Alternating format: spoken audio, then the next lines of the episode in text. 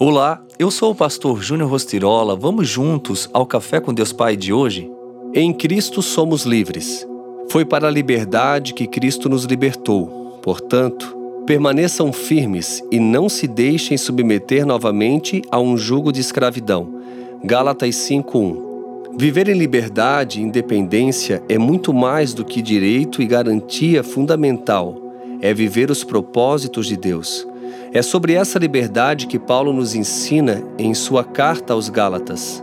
Hoje temos o privilégio de viver em uma sociedade democrática. Todavia, mesmo não tendo correntes em nossos calcanhares, podemos estar cativos de emoções, sentimentos ou traumas.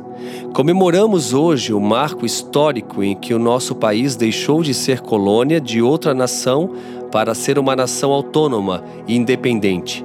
No entanto, saiba que em Jesus a sua independência não é territorial, vinculada a uma porção geográfica de terra. Com Cristo, a independência é vertical, direcionada aos céus, onde ele lhe garante cidadania e liberdade. O grito para nossa independência espiritual não se deu às margens de um rio, ele ocorreu num cume de um monte. Tampouco nosso libertador estava montado em um cavalo, empunhando uma espada. Ele gritou por nossa liberdade, pregado em um madeiro. Com Jesus, somos livres para viver a plenitude, libertos da escravidão do pecado, remidos e elevados à condição de filhos de Deus.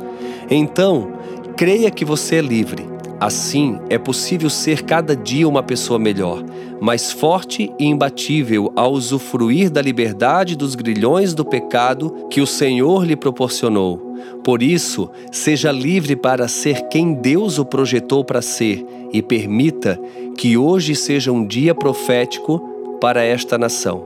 E a frase do dia diz o seguinte: Não deixe que as situações da vida determinem a sua fé em Deus.